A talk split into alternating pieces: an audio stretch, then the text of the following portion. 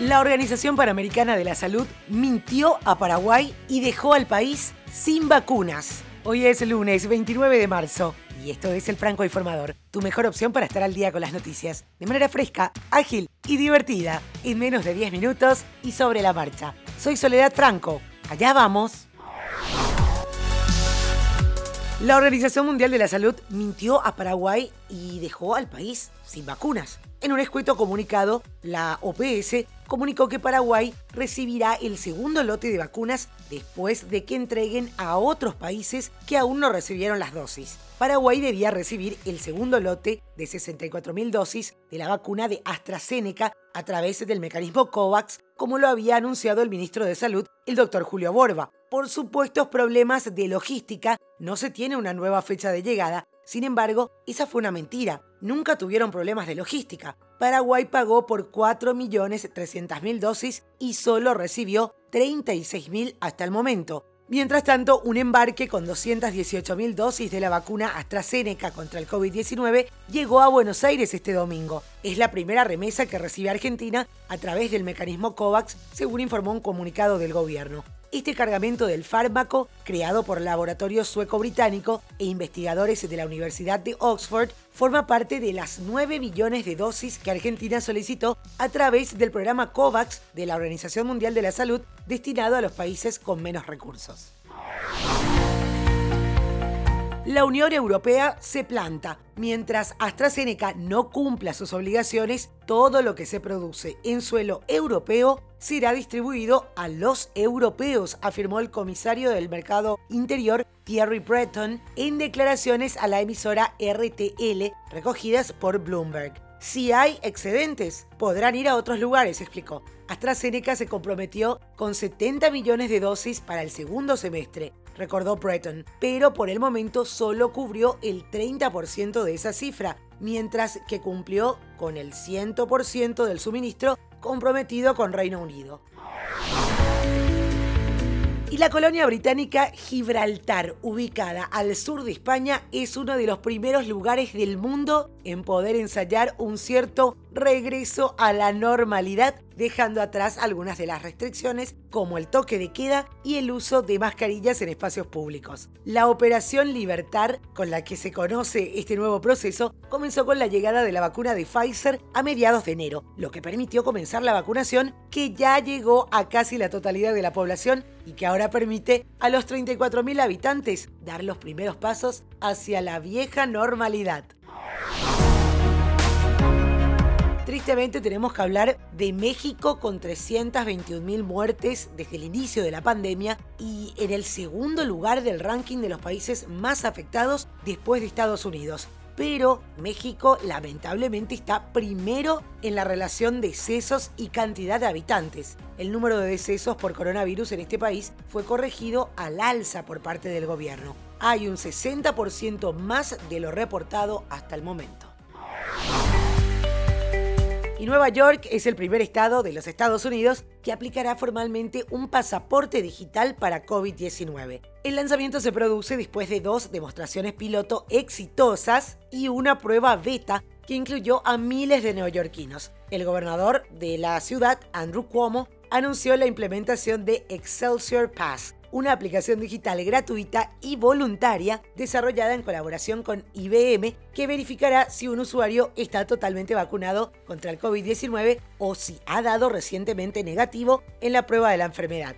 ¿Qué se busca con esto? Acelerar la reapertura de estadios deportivos, locales de música, restaurantes y otros negocios con limitaciones de capacidad debido al coronavirus. Quiero hacer una pequeña pausa para decirte que este podcast es producido por La Podcastera. Desde ahí pueden ayudarte a crear tu propio podcast. Si además de escucharlos querés que te escuchen, si tenés algo importante que comunicar, si sos experto o experta en tu área, podés tener tu podcast y transmitir tus conocimientos, vender tus productos o servicios al mundo entero. Podés contactar a lapodcastera.gmail.com en todas las redes sociales también y solicitar una asesoría gratuita por ser oyente del Franco Informador. Dicho esto, seguimos. El presidente encargado de Venezuela, Juan Guaidó, informó que luego de permanecer cuatro días en cuarentena por presentar algunos malestares, dio positivo por COVID-19. La información la dio a conocer el sábado a través de su cuenta de Twitter. Asimismo indicó que sus síntomas son leves y se encuentra en aislamiento, siguiendo las indicaciones médicas para poder recuperarse.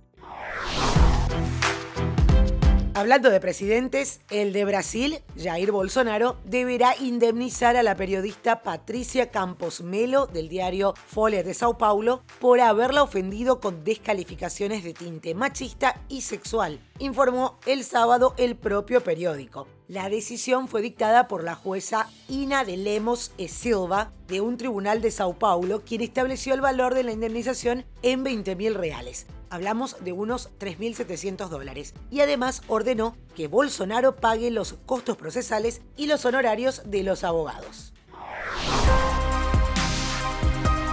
Jefes de seguridad de 12 países, la delegación de la Unión Europea para Myanmar y la ONU rechazaron la violencia en Myanmar después del día más violento en ese país, que dejó más de un centenar de ciudadanos muertos a manos de las fuerzas militares. Sin embargo, un relator especial de Naciones Unidas dijo que las palabras sonaban huecas y que ya es hora de acciones sólidas por parte de la comunidad internacional para detener la represión contra los firmanos, mientras que China y Rusia muestran su amistad con el país asiático.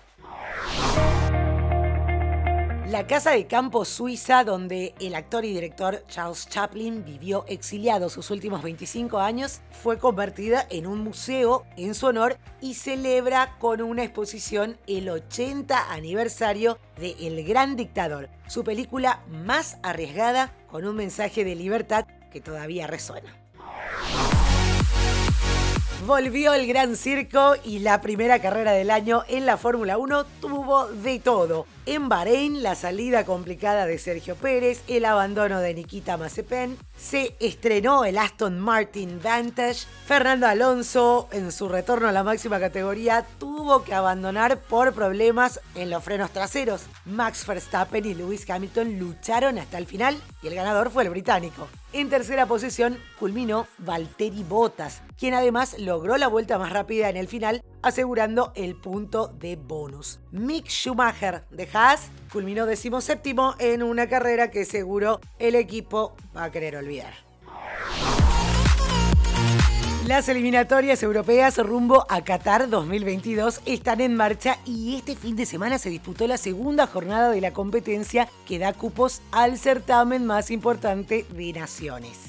Así es que después de dos jornadas vamos a hacer un breve repaso. El grupo A lo lideran Serbia y Portugal con cuatro puntos. En el grupo B, Suecia es el único líder con puntaje ideal, seguido por España que tiene cuatro puntos. En el grupo C, Italia y Suiza son los que están liderando con seis puntos. En el grupo D, Francia es el líder único con cuatro puntos. En el grupo E, República Checa y Bélgica suman cuatro puntos después de dos fechas. Y en el grupo F, Dinamarca lidera en solitario con seis puntos. El grupo G tiene a Turquía y a Montenegro como líderes con seis unidades, mientras que en el grupo H, Rusia es el único líder con seis puntos después de, esta, de una nueva victoria en la segunda fecha. En el grupo I, Inglaterra con seis puntos lidera el batallón. Y en el grupo J, Alemania y Armenia con seis puntos son los primeros posicionados.